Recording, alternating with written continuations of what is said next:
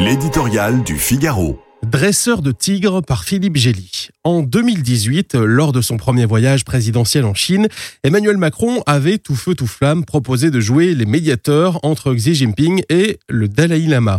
Nul ne l'avait sollicité et l'on sait ce qu'il en est advenu, rien. Cinq ans plus tard, c'est un chef de l'État nettement plus émoussé qui se lance dans un exercice diplomatique de haute voltige, établir avec le meilleur allié de Vladimir Poutine et pire ennemi de Joe Biden des relations équilibrées permettant à l'Europe et à la France de tirer leur épingle du jeu.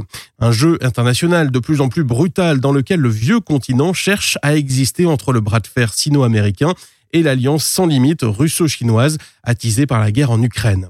Il a fallu 30 ans à nos dirigeants pour sortir doucement du rêve d'un alignement des puissances dans l'ordre libéral et capitaliste de l'astre américain. Les règles du commerce mondial allaient normaliser la Chine comme l'irruption du capitalisme allait démocratiser la Russie. Raté.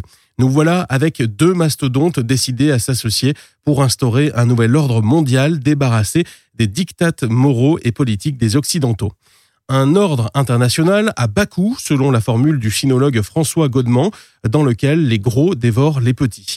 Dans la posture du dresseur, il est douteux qu'Emmanuel Macron, même flanqué de la présidente de la commission, Ursula von der Leyen, impressionne beaucoup le tigre.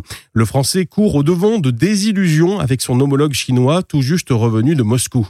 Soucieux d'affichage dans la cour des grands, le président pourrait tirer gloriole d'un coup de fil de Xi à Zelensky, du refus réaffirmé à livrer des armes à Moscou ou d'un simple engagement en faveur de la paix en Ukraine.